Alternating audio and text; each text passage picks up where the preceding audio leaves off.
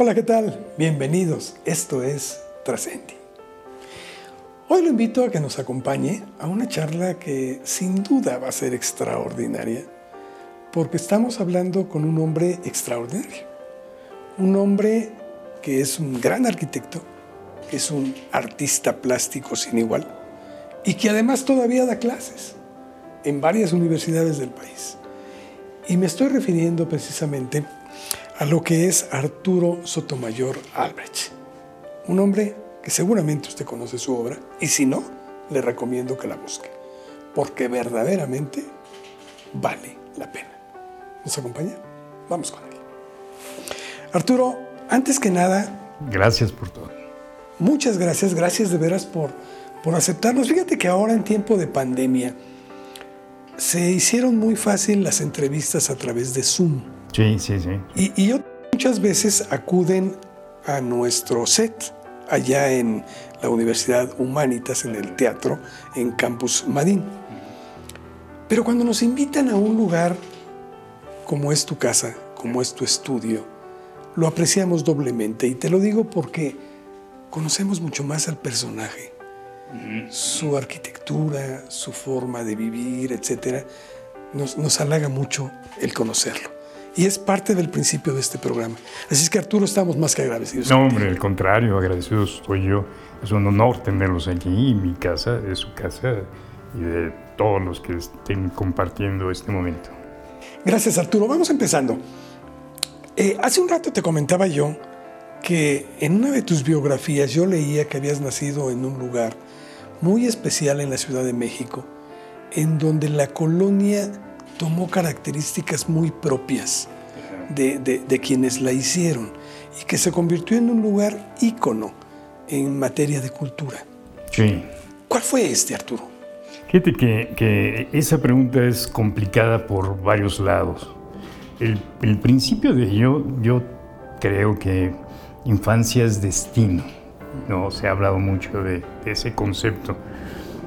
Y la otra tiene que ver con que ese, esos principios de, tu, de donde se, el entorno donde estableces tus primeros pasos, también se vuelve una condición de competencia y de necesidad de hacer, cada quien en, el mundo que le toca. ¿no? Yo en mi circunstancia, este, me tocó nacer una familia de gente que se dedicaba a la literatura y a la historia, en una colonia de periodistas, que siempre los periodistas, gente talentosísima, son muy críticos, son tremendos los periodistas, ¿no? porque además los periodistas eh, eh, pues conocen la historia y, y, y, tienen un espíritu bastante eh, puntual para todo. Y creo que nacer en una colonia de, intelectual te obliga, lo cual puede ser una carga también, no, no hay que pensar que es solamente un privilegio, siempre puede ser una carga este, bastante difícil para, lle para llevar porque pues no necesariamente tienes que seguir los pasos que preceden.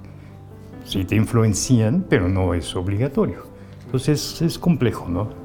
Pero no deja de ser un privilegio. Aquí en la Narvarte. En, sí, es una colonia pequeña que se llama la Segunda Colonia del Periodista, que está en Narvarte, efectivamente. Y que ya nos contarás más adelante sí. del proyecto que ahora tienes, que sin duda va a ser todavía un aporte más a la vida cultural de este, de este lugar. Dicen que el hombre se forma por el medio que le rodea, pero también por las circunstancias y por aquellos que le encaminan. Sí. En tu caso, ya que me hablas de, de, esta colonia de periodistas, tu padre fue periodista. Sí. Y, y era un hombre con un, una cultura muy amplia, sí. que le gustaba mucho las artes y que sé que fue muy importante en tu vida, que de hecho terminó de impulsarte. Sí, así es, sí, así es. Fíjate que mi padre fue un historiador, él, él, se dedicó a escribir sobre la historia de México durante 60 años. Él arrancó sus principios en los 40 y desde el inicio especializó su trabajo en, en historia de la Ciudad de México. De hecho, a partir de las fotografías que originalmente él tomaba para documentar su trabajo periodístico, eh, cuando fallece encontramos esas fotografías en un baúl y arrancamos un trabajo de limpiarlas, ordenarlas. Eran cerca de 13.000 fotografías desde los 40, 50. Y a partir de eso, hace 20 años, empezamos a comprar colecciones de fotografía. Y eh, hicimos un archivo, es un acervo de cerca ya de medio millón de fotografías de la Ciudad de México, de todo el, cómo ha crecido la Ciudad de México, desde fotografías de cine, teatro, calles, ventanas, eh, familias, etcétera, etcétera, y se constituyó el, el, acervo fotográfico que ahorita se conoce como Archivo Sotomayor de la Ciudad de México. ¿Está expuesto en algún lugar? Ahorita no, pero estamos invitados a, a varios lugares. Eh, con distintos tipos de colecciones. Hay una de cine, hay una colección específica sobre mujeres, la mujer como, eh, como ser retratado dentro de la visión de 50 años de fotografía.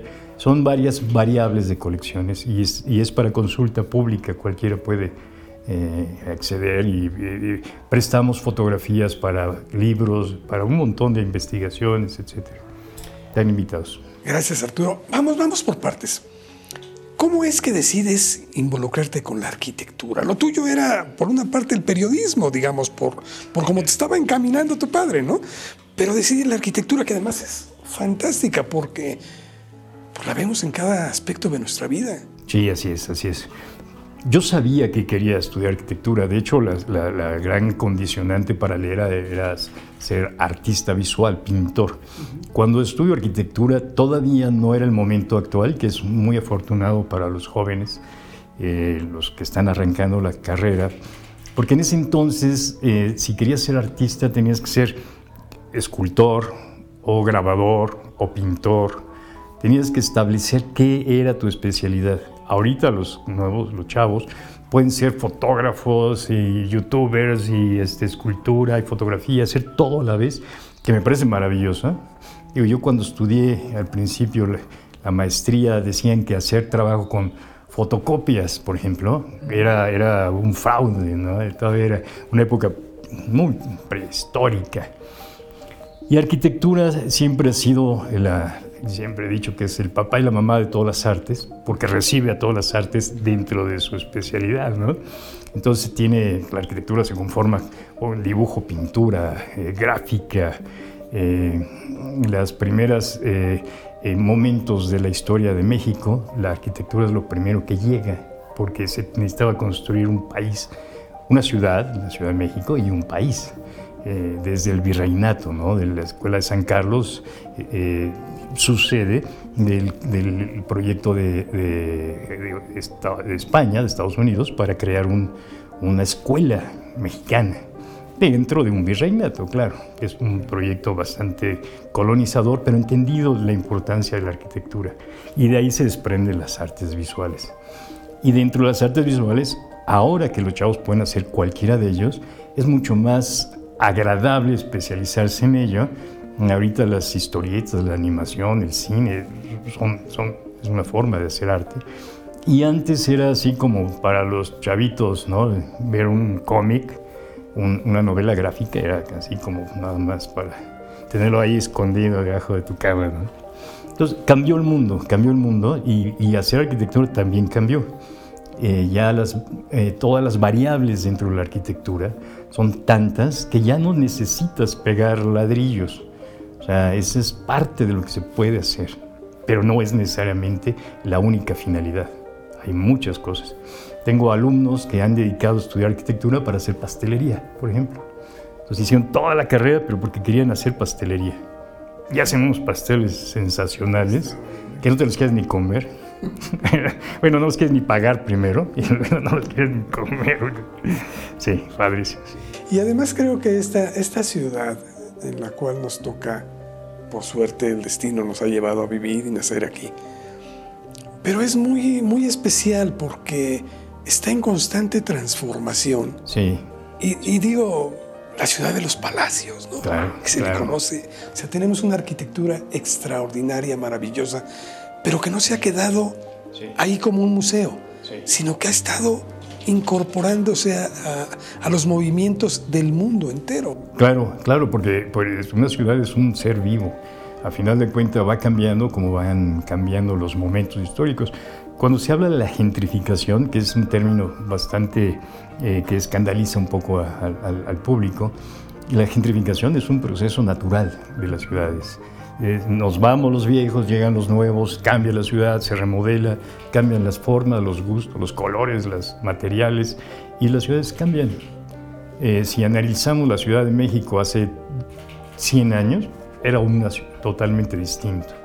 Y hasta te puede doler que hayan tirado un edificio para que haya otro, pero eso pasa porque son seres vivos las ciudades.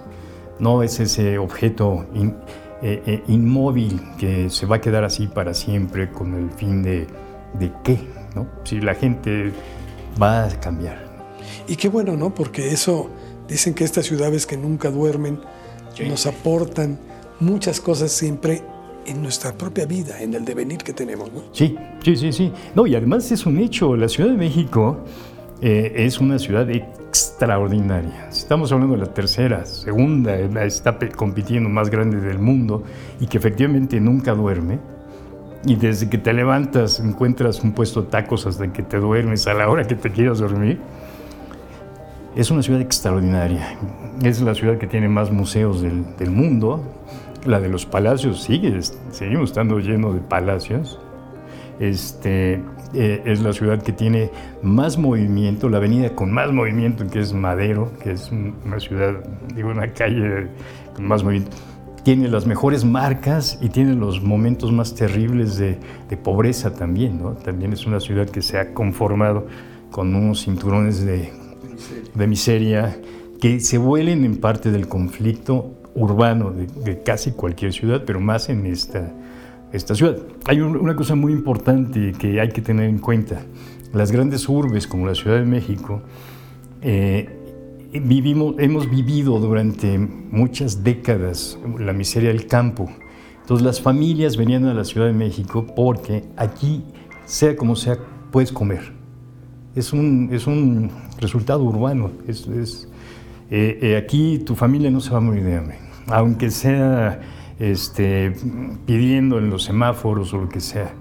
Y, siempre eh, las grandes urbes han, han ha sucedido eso. Eh, esos cinturones de miseria también han sido gente que viene a trabajar todos los días, el mercado ambulante, eh, la gente que viene a construir la, la ciudad, construirla físicamente, ¿no? los albañiles, los maestros de obras, etcétera, etcétera, pero también los que proveen la comida, si te fijas de dónde vienen los tamales, las tortas, este, los tacos de canasta de la mañana, los puestos ambulantes, llegan a la Ciudad de México y en la noche se van. Pero hacen que funcione todo, es un organismo vivo espectacular y que desde tiempos prehispánicos se daba, ¿no? Que traían de fuera, hasta del Golfo, traían los pescados para aquí, el gran mercado de Tlatelolco, etcétera, etcétera. Oye, Arturo, tú ganas un un premio muy especial que tiene un enorme valor, que es el Alberto Alberto J. Pani. El Alberto J. Uno de los mejores arquitectos que se ha dado en el país. Eh, él fue secretario de, eh, de Economía. Se, se, dedicó la gran parte de su vida a promover el arte. De hecho, varias eh, colecciones de las más importantes las tiene en el Museo de eh, San Carlos, sí, creo que San Carlos, este, eh, porque toda la vida se dedicó a apoyar las artes. Eh, fue un gran promotor y fue tío de Mario Pani. Es con el que estaba de, Mario Pani. De hecho, él es el que lo manda a París a estudiar. Que Mario es el gran arquitecto. Exactamente. Perdón por el barrio. Mario. No, no, no.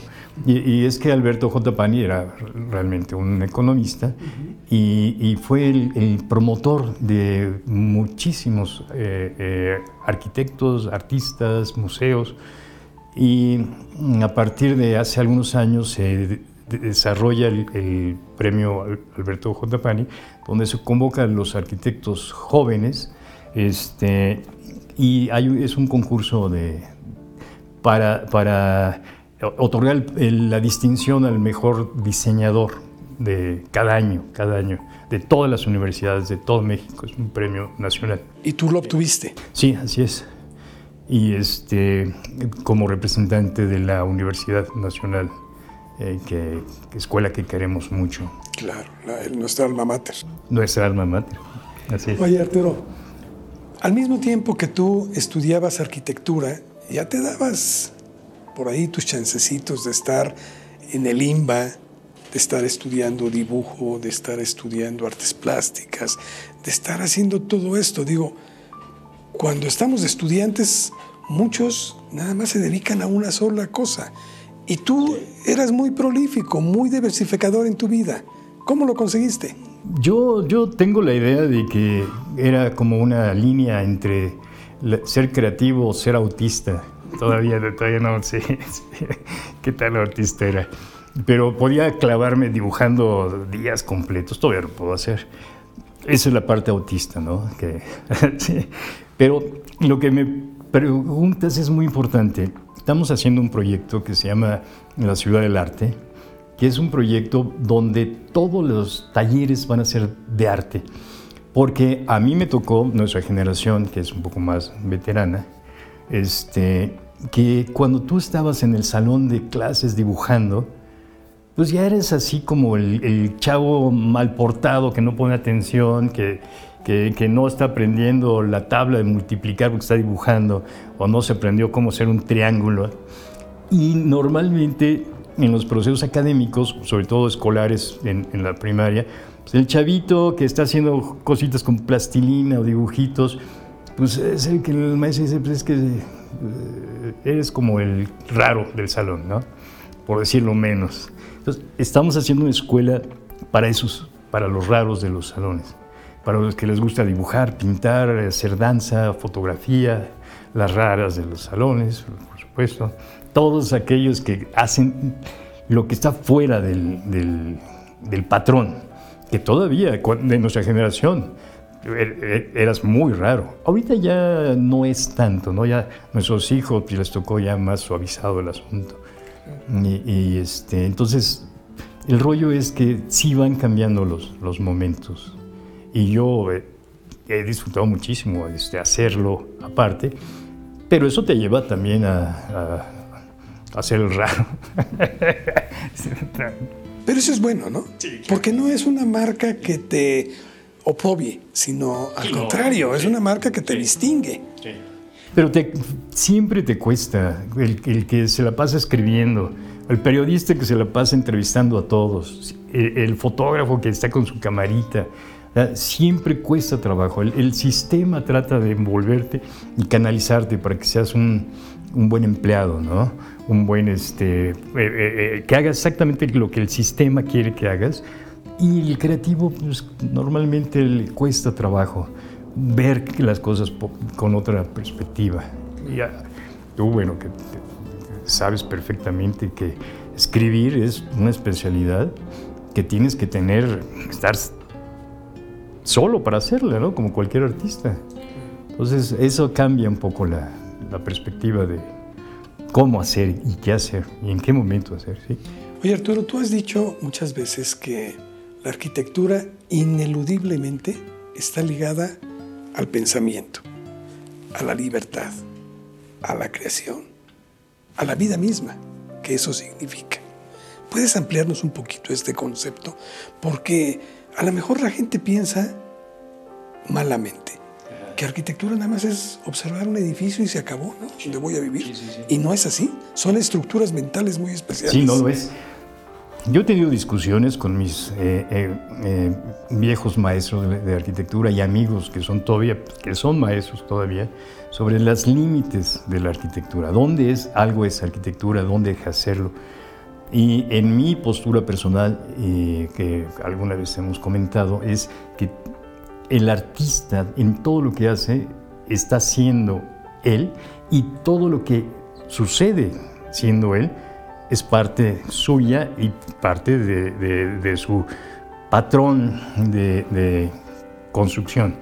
Si eres arquitecto y estás haciendo un pastel, bueno, pues estás haciendo arquitectura, haciendo un pastel, o si estás paseando o viendo una película con, con quien, cada quien quiera, estás haciendo arquitectura. Yo creo que tenemos que salirnos de esa, de ese, de esa eh, represión cultural en la que hemos vivido que nos lleva a limitarnos nuestras posibilidades o nuestra capacidad. Eh, eh, el periodista, la fotógrafa que está caminando por la calle viendo, yo te puedo decir que una fotógrafa va caminando por la calle y de repente se detiene porque eso que está viendo es una super fotografía. Y, y, para todo el mundo y toma esa fotografía. Un dibujante haría lo mismo, este, el arquitecto se emociona con un dintel tallado ¿no? de cantera. Eh, un, pastelero va a ver un pastel y dice, qué hermosísimo pastel. Entonces yo creo que hay que entender que lo que somos lo repetimos hacia todo lo que hacemos. Y ese es nuestro privilegio, ser lo que somos todo el tiempo. Arturo, vamos pasando a tal vez, no creo que satisfacciones, porque satisfacción te da cada cosa que haces en tu vida, pero algo que te ha dado a conocer también en muchos sectores, que es el arte plástica. Ahí te has desarrollado y con gran éxito. Tienes exposiciones en muchas partes del mundo, en México, hay colecciones eh, privadas y, públicas, como el Banco de México, por citar solo uno, en el que tu obra está ahí. ¿Cómo entras a este mundo del arte plástica? Yo sé que la arquitectura te daba toda la pauta y la dirección, pero no todos pasan a esa área. Fíjate que lo que ayuda para eso es este, cumplir muchos años. es aguantar vara, realmente es aguantar vara. No, no, es, un, no es un suceso repentino. Son, eh, mientras más años aprendas a cumplir, eh, te, ayuda. Eh, es estar haciendo, haciendo, produciendo, pasando buenos momentos, malos momentos, durísimos momentos, sensacionales momentos. Y yo creo que en cualquier arte, en cualquier disciplina, es saber eh, mantenerte.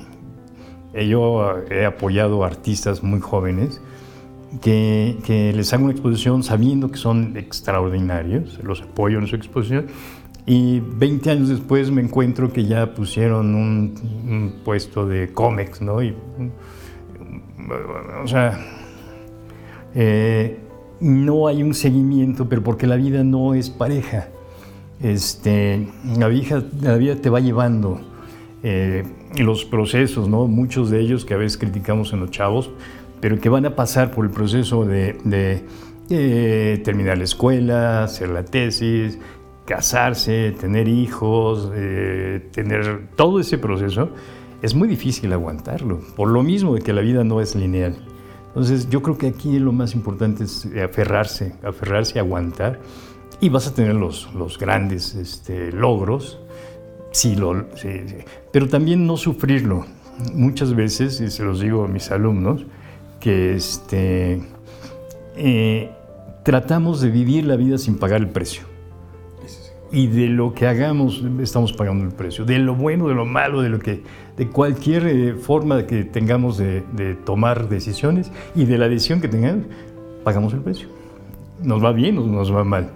Y a lo mejor estás pensando en que es la cosa más afortunada del mundo y pues vas a pagar el precio, ¿no? Este, vas a comprarte el coche más padre, pero pues le tienes que poner gasolina. Sí, es parte del Yo creo que por ahí va, ¿no? Es, es saber aguantar el, el proceso. Pero en la vida del artista, lamentablemente dice, dice un refrán, también hay que comer. Y, muchas veces en nuestro país, pues no está, no, no, es una cultura culta, digamos, la generalidad de la población. Y, muchas veces el artista tiene que pasar graves penurias para poder salir adelante. Y yo creo que sin duda muchos se quedan en el camino, ¿no? Sí.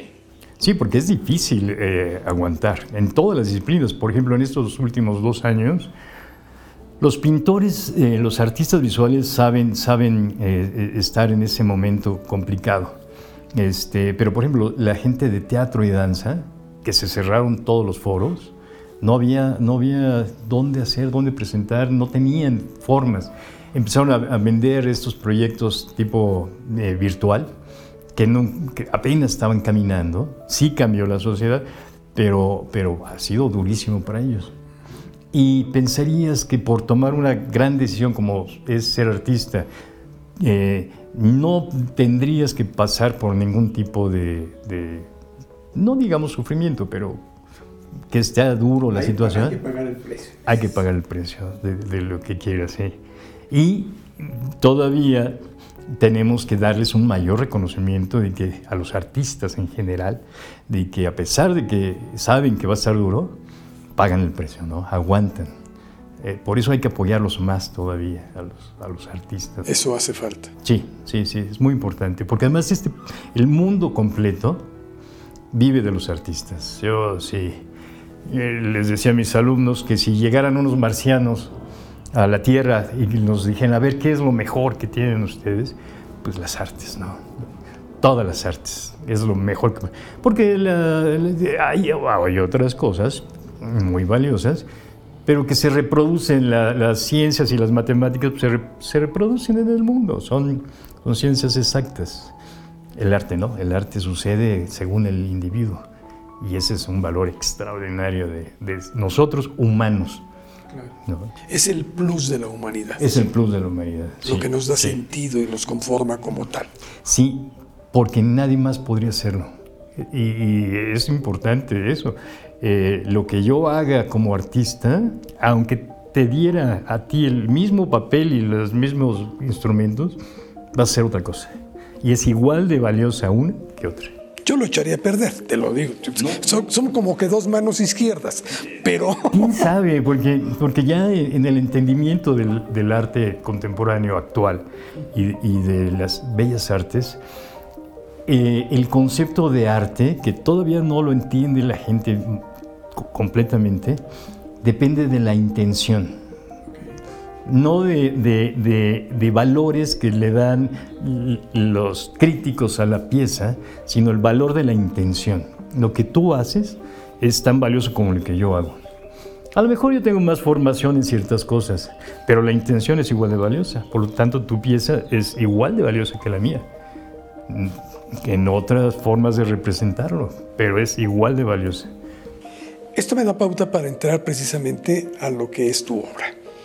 Tú has ejecutado muchas técnicas, con muchos materiales, con muchas escuelas, pero sobre todo el expresionismo creo que en ti ha ocupado un lugar muy especial. Sí, así es, así es, Fíjate que fue un descubrimiento reciente. Yo casi toda mi obra había sido figurativa y había trabajado sobre el figurativo como una manera extrema o llegando hasta el hiperrealismo este, de la representación de cierta realidad, o sea, la, imaginada. Es un surrealismo, pero en fin. Este, y eh, eh, descubrí ya recientemente, estoy hablando hace 10 años para acá, el expresionismo, y me di cuenta que era la forma más libre de, trabajar de todas las formas de, de la pintura porque no, ya no te preocupabas. Con el figurativo te preocupas que la mano quede perfecta, el cuerpo, la cara, el rostro, la figura, etcétera, etcétera, y tú te vuelves tu propio este, crítico hasta que quede perfecta la pieza. Y eso le pasa a todos los figurativos. En cambio, en el, en el expresionismo abstracto es la libertad total. Entonces aprendí a desdibujar. O sea, pasar de la represión total, a pasar a libertad total, o sea, a, cambiar la forma. Y de repente me doy cuenta que este, me costó 60 años aprender a dibujar como una niña o un niño de 6 años. y está padrísimo esto, no es posible que haya desperdiciado tantos años. Pero tenía que hacer el proceso de, de aprendizaje o desaprender. Y ahora hago piezas donde si, si tú ves el momento de la ejecución, sí estás rayando en la, en la locura expresionista, expresiva, pero, pero te das cuenta que era lo que querías hacer y simplemente te lo habías eh, contenido. No diría reprimido, pero contenido. y, este, y manchar una pieza, una tela o un papel y hacer unas cosas que cualquiera de mis amigos diría, mi hijita de tres años lo hace mejor. Digo, pues qué padre que lo haga así, pues sensacional. Eso es algo muy importante que hay que aprender. No hay, este, no hay el gran artista o la gran artista. Eh, hay un mercado del arte que define quién se establece y quién no, lo cual el, lo único que es importante es el trabajo continuo. Eso es lo que te va a hacer. O sea, no es una casualidad, es, eh, eh, el artista va a ser aguantar trabajando y descubriendo sus formas. Y, hace rato me preguntabas que cuál es la trascendencia de, trabajar el proyecto individual de cada artista. Y pienso que la trascendencia es efectivamente eh, date cuenta lo que eres, eh, seguir haciéndolo y pagar el precio, que es muy importante. Eso es importante. Hablas del mercado y, perdóname, yo quiero detenerme un poquitito ahí, porque no sé si siempre, pero siento que en estos momentos muchas veces el mercado se ha pervertido hasta cierto punto. y, hacen de aquellos que no tienen grandes valores artísticos ni estéticos, los grandes íconos, y se menosprecia la labor de, un artista, sea figurativo o sea expresionista, ¿no? cualquiera. ¿Qué pasa con el mercado? Y sobre todo en nuestro país, me interesa mucho conocer eso. Fíjate que el, mercado es una forma de establecer valor monetario a un producto determinado. En cuestión del arte, se ha dividido en, etapas, en etapas que también han trabajado eh, muy de acuerdo a sus intereses propios. El mercado de los 50 del arte en México, eh, que estaba muy coordinado por las galerías que se abrieron en Polanco, en, la zona rosa, no sé si te acuerdas que había un gran movimiento, pues tenían su forma de, calificar, tenían sus críticos, tenían sus periodistas, tenían su forma de calificar el arte y valorar. Sin quitarle que, eh, José Luis Cuevas, eh, Toledo, Tamayo hayan sido extraordinarios, eran un producto de mercado. Me acuerdo mucho que se hablaba de que las galerías, si un artista quería cambiar de estilo, no te daban chance de cambiar de estilo porque entonces el estilo que ya estaba dentro del mercado se echaba a perder los coleccionistas que estaban eh, eh, comprando lo identificado. El galerista era como el papá y la mamá del artista, había un cobijo eh, interesante y la profesionalización se alcanzaba trabajando junto. Pero ante el surgimiento del mercado internacional y sobre todo el mercado de arte contemporáneo y las líneas de, comercialización del, mercado norteamericano, que trató de desbancar al, mercado europeo, sobre todo con las sedes de, en París, en Francia, el, arte contemporáneo empezó a crear sus propias formas de, representación. Y México entendió también cómo trabajar sobre el arte contemporáneo. Se generan las colecciones de Jumex, este, se hacen los museos, el, el MOAC y el, los museos de arte contemporáneo. Surgen en otros lados, en Oaxaca, el, de arte contemporáneo y empieza a detonarse un mercado que se vuelve entre regional y se vuelve nacional. Eh, México nosotros, nosotros el, mercado mexicano, conocemos muy poco, de, por ejemplo, del, estado, del, del, mercado norteamericano del arte. Conocemos muy poco porque nos llega muy poca información. Y también conocemos muy poco del arte contemporáneo brasileño, por ejemplo conocemos muy poco, nos llega muy poca información. Pues igual les pasa a ellos. El arte mexicano en Brasil pues es muy interesante, pero conocen a Frida Kahlo, a Diego Rivera, a Toledo, Tamayo, ¿eh? igual en Estados Unidos. Hay una, hay una forma de, establecer los mercados internos que básicamente establecen eh, sus propios circuitos comerciales y de valor, que eso es muy importante. Cada circuito establece un valor. Eh, en México, cada estado tiene sus propios este, eh, museos y tiene sus galerías y generan. Pero eh, aquí en la Ciudad de México nos falta conocer mucho el, mercado de Guadalajara o el de Monterrey o el de Puebla. Conocemos bastante el de Oaxaca, pero en Oaxaca, por ejemplo, sería padre que conocieran más lo que pasa en la Ciudad de México. Eh, en Puebla también, hacer intercambios. Eh, creo que hay que promover. Y eso en la secuencia de, eh, que el arte se vea va a incrementar el mercado y el valor de las piezas. Sí hay toda una, reestructuración del mercado este, nacional, eh, sí hay una nueva comercialización, pero todavía está muy no diría relegado, pero sí un poco castigadón. ¿Hacia dónde va tu propuesta ahora con los años? Dices que te llevó X número de años estar pintando ahora más libre. Yo diría que eres más feliz plasmando ahora algo que al principio. Pero, ¿hacia dónde va tu propuesta en este momento? Pues fíjate que la dividiría en dos. Una, no creo en la felicidad.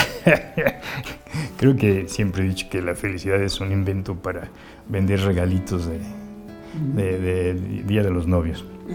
Pero sí creo que hay momentos eh, extraordinarios en donde encuentras ese, ese destello de felicidad. Porque en cuanto persigues una felicidad continua, empiezas a sufrir. Entonces ya no es felicidad se, revierte. Es un imposible, entonces dejas de, ¿Es utópico ser feliz? Yo digo que es innecesario. Digo, eh, medio mundo me va a odiar, pero no es tan necesario. Yo creo, yo creo puedes encontrar la plenitud este, y esos brillos de felicidad así repentinos, y con eso puedes vivir muy bien. Lo que pasa es que nos han vendido la idea de que hay que ser feliz, ¿no? Todo lo que hagas te debe llenar de felicidad. Y pues no es cierto. En la mañana este, haces unos huevos y se te, van se te quemaron porque contestaste el teléfono y se te acabó la batería y por cambiar la batería se te cayó el lavabo. Tienes que entender que esa, esa continuidad no es necesaria. Eh, Voy a ocupar tus palabras. Hay que aprender a pagar el precio. Sí, hay que... Y eso implica que no siempre se es feliz. Claro. No se puede. Pero además, yo te preguntaría, ¿para qué, para qué? Si siempre eres feliz, no vas a ser feliz porque no tienes la, la, comparación con la no felicidad. Tienes que tener los dos para poder saber que estás feliz en ese caso, ¿no? Entonces, este, yo insisto que no es necesario. Creo que va a suceder y va a decir, puta, está padrísimo ese momento de felicidad. Y ya pasa y te, te pasa otro. Pero entonces eso va a la siguiente pregunta. Creo que, es un acto de profesionalización el producir. Es un acto de trabajar, de complementar, de, es satisfactorio. Y si al final de todo eso, siendo eh, eh, muy, muy este, eh, sencillo, si al final de todo eso te compras un, te pagan tu cuadro y te vas a recorrer el mundo en un yate, bueno, a lo mejor, ¿no? Te puedes sacar una sonrisa. A lo mejor esa era la felicidad que querías. Pero no hay que sufrir por ella. Creo que, que la sociedad nos, nos castiga mucho llevándonos a querer ser felices todo el tiempo. Y, este, y eso nos hace pasarla muy mal. Y estar produciendo todo el tiempo es un acto de, eh, de, de, producción profesional, que, que no tiene eh, que ver con ese, ese, ese eh, eh, sensación de, cumplir con todo. Hay un estudio muy importante que habla eh, sobre la educación de la felicidad y se planteaba, y tú planteabas, que a los niños había que enseñarlos a ser felices. Y este planteamiento de unos alemanes decía, es que le estamos enseñando a ser inútiles, porque todo tiene que ser felicidad. Y, obviamente no va a suceder así. Entonces de momento se van a encontrar con que, oye, pues, ¿cómo, no? Si me dijeron que todo tenía que ser felicidad. Y ya ves las nuevas escuelas, nuestra generación, que fue la generación regañada por los papás, ¿no? Y ahora nos regañan los hijos, ¿no? Quedamos en medio de todo. Porque les dijimos a los niños, ay, pobrecito, no te vayas a caer, mira, ten cuidado, y su casco. Tú salías, salíamos a la calle y llegabas con un brazo roto y te regañaban por burro, ¿no? Ahora ya mandamos a los hijos así con coderas, cascos, pecheras, eso, y un seguro. Y es, ¿Es la sobreprotección? Sí, la generación de cristal, efectivamente. No pagan el precio. No pagan el precio. Lo pagamos los, los, papás. Pero estamos haciendo un daño, ¿no? Sí, Porque no le estamos enseñando cómo enfrentar a la vida. Así es, así es, así es. Y, y la vida es dura no es. La, vida de la Ciudad de México, hablando de la Ciudad de México, es muy dura. Salir a la calle es eh, todos los días aventarte, un, ir a la jungla. Te puedes encontrar mil cosas y puedes no regresar, ¿no? Y además aprendemos a vivir así, con ese, con ese aventura diaria. Arturo, Tú eres un hombre de proyectos y recién llegamos a tu taller y, nos dices, tengo dos más por salir. ¿Nos puedes compartir algo? Sí, estamos eh, eh, en próximos días por arrancar con el proyecto de Uno Jazz, que es un proyecto para apoyar a los músicos, eh, a la gente que hace música, porque también estuvieron parados. y estamos por arrancar con una galería, que es el, el proyecto de Uno Espacio Curatorial, sede eh, Ciudad de México. E, este proyecto es para artistas emergentes, eh, intermedios y posicionados eh, de la Ciudad de México en la Ciudad de México, con la idea también de que podemos hacer convocatorias por invitación, pero es un proyecto curatorial. esto es, se hacen selecciones de arte en base a ciertos valores curatoriales no es una galería comercial, porque hemos tratado de, romper con eso.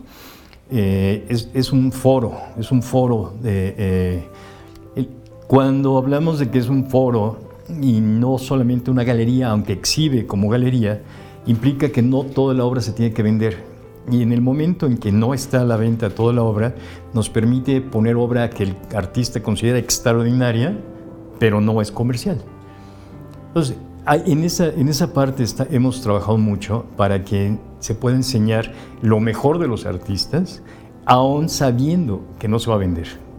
Entonces eh, es un juego entre ser museo y ser galería, eh, pero hacemos un trabajo de, eh, representación y, valorización de cada uno de los artistas que, estamos invitando, que hasta ahorita son 30 artistas eh, de la Ciudad de México, dos franceses que han seguido con nosotros y dos eh, eh, chilenos.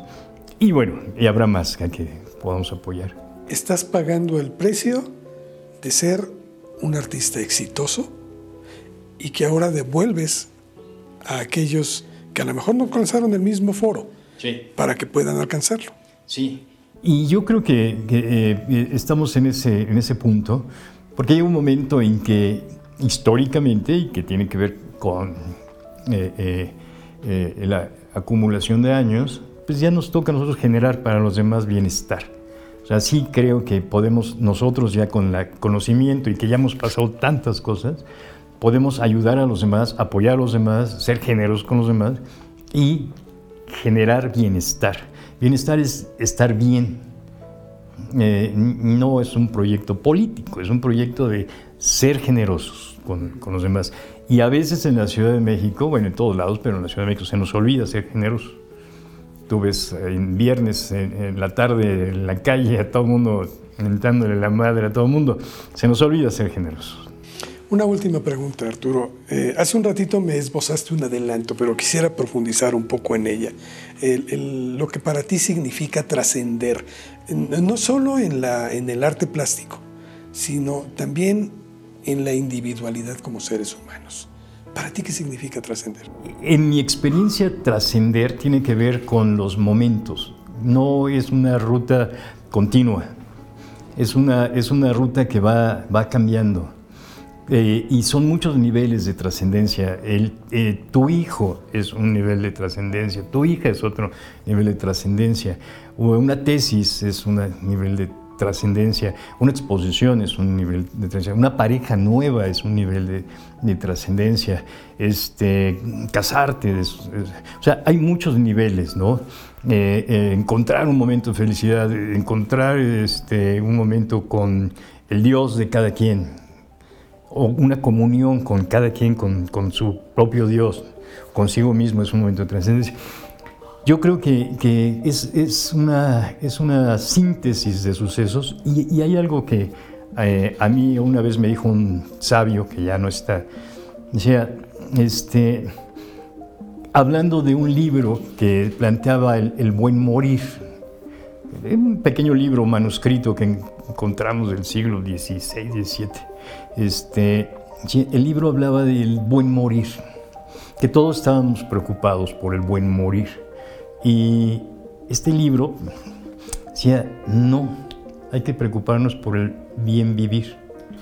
Cuando llegues al bien vivir y te toque, que se acaba, podrás morir bien, pero preocúpate por bien vivir. Y, y yo creo que es, ahí está la trascendencia. Comparto totalmente contigo esa visión porque yo creo que en México, por ejemplo, celebramos mucho el Día de Muertos, pero no celebramos el Día de la Vida. Y creo que es más importante uno que otro, pese a las tradiciones. y que a mí, al igual que a ti, me van a odiar mucha gente, seguro por lo que dije. Pero bueno, yo creo que es una cosa para el estilo. Sí, hay que aprender a, bien vivir. Y tu trascendencia la vas a encontrar. Por ejemplo, ver a tu hijo todos los días, o cuando lo ves, a tu hija, a tu... estás trascendiendo cuando haces un pastel estás trascendiendo. Cuando tienes una gran idea, estás trascendiendo. Cuando te sientes completo.